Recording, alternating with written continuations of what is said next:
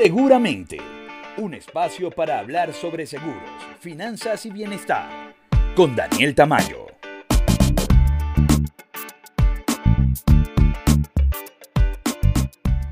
Hola, hola, bienvenidos al episodio 17 de Seguramente. Hoy estaremos analizando los seguros de gastos médicos menores, te daré varios consejos para alcanzar metas financieras y te diré cómo poner en práctica un hábito súper importante para nuestra vida. Comenzamos.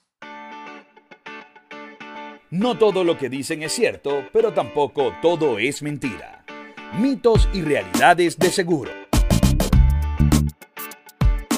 En episodios anteriores he comentado la importancia de tener un seguro de gastos médicos mayores, pero hoy conoceremos los seguros de gastos médicos menores. En primer lugar, lo importante es establecer la diferencia entre uno y otro. El de gastos mayores tiene como objetivo restaurar o restablecer tu salud en caso de sufrir un accidente o cuando se diagnostica una enfermedad. Por su parte, el seguro de gastos médicos menores es un medio de prevención para cuidar tu salud y es por ello que ofrece servicios de consultas médicas, exámenes de laboratorio, terapias y chequeos médicos, entre otros. Por otra parte, la contratación de un seguro de gastos médicos menores es mucho más sencilla que el de mayores, ya que al ser un servicio preventivo no hay exclusiones por padecimientos previos, tampoco periodos de espera para ser atendido, no se paga deducible ni coaseguro, ni suelen haber variaciones de precios por zonas geográficas. Actualmente, un seguro de gastos médicos menores se puede adquirir con diferentes aseguradoras desde 2 mil pesos anuales, que si lo comparamos con una consulta de un médico especialista,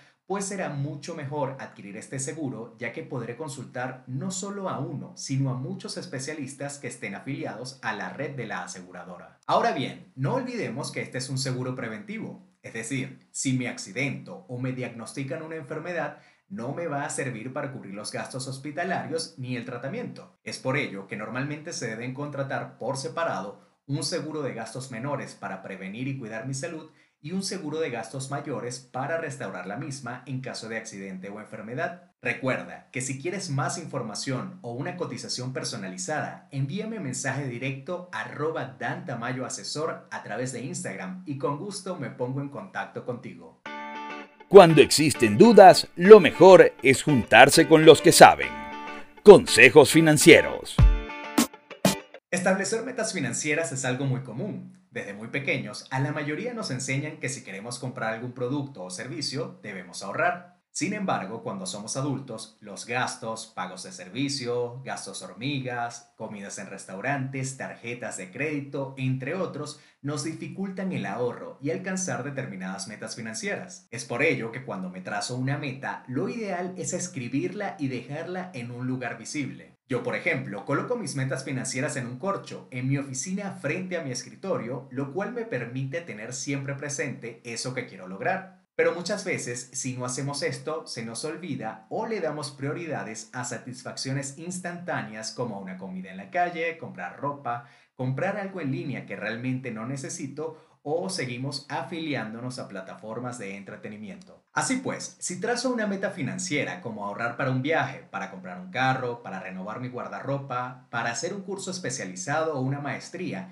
debo evitar las tentaciones y controlar los impulsos de compra descontrolada. Hoy en día estamos bombardeados de publicidad y ofertas, lo que hace más difícil esta tarea. Pero cuando se nos presenten y estemos a punto de caer en la tentación, debemos hacernos estas preguntas. ¿Qué quiero comprar? ¿Cuánto cuesta? ¿Realmente lo necesito? ¿Lo puedo comprar sin endeudarme? ¿Afectará mi presupuesto mensual? ¿Retrasará mi meta financiera? Estas siete interrogantes nos permitirán analizar la compra, ver la urgencia de la misma y evaluar la consecuencia de ese gasto. Entiendo que lo anterior puede ser difícil, pero si tenemos presente estas preguntas, si analizamos cada día nuestras decisiones financieras, por más pequeñas que parezcan, te aseguro que tendrás unas finanzas más sanas y podrás alcanzar esas metas financieras en muy poco tiempo. Solo requieres disciplina, análisis y autocontrol.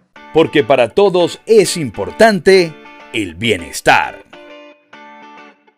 Cuando hablamos de bienestar solemos asociarlo con ejercicio, buena alimentación, buenos hábitos, meditación, yoga, entre otros. Pero hay una práctica que podemos realizar todos los días en muy poco tiempo que permitirá que el bienestar sea protagonista de nuestro día a día. Esta actividad consiste en agradecer. Muchas veces estamos preocupados, estresados, endeudados, afrontamos imprevistos y todas estas situaciones nos llevan a enfocarnos en los problemas, dejando de lado todo lo que tenemos y por lo que podemos agradecer. El simple hecho de abrir los ojos y respirar ya es un motivo para agradecer por estar vivo. El tener una cama donde dormir, una casa donde vivir, tener salud, poder hacer ejercicio, abrir el refrigerador y tener comida, admirar un paisaje, jugar con tu mascota, tener una familia, en fin, son tantas cosas que damos por sentado que no nos damos cuenta que son regalos, que son beneficios y que no todo el mundo tiene esa suerte de disfrutarlo. Así pues, te invito a que comiences tu día agradeciendo, bien sea a Dios, al universo o a la vida, y lo pongas en práctica todos los días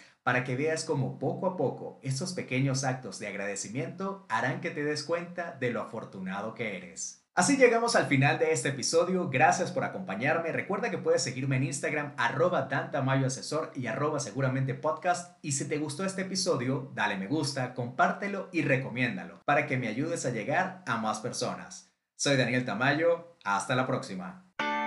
Esto fue Seguramente con Daniel Tamayo.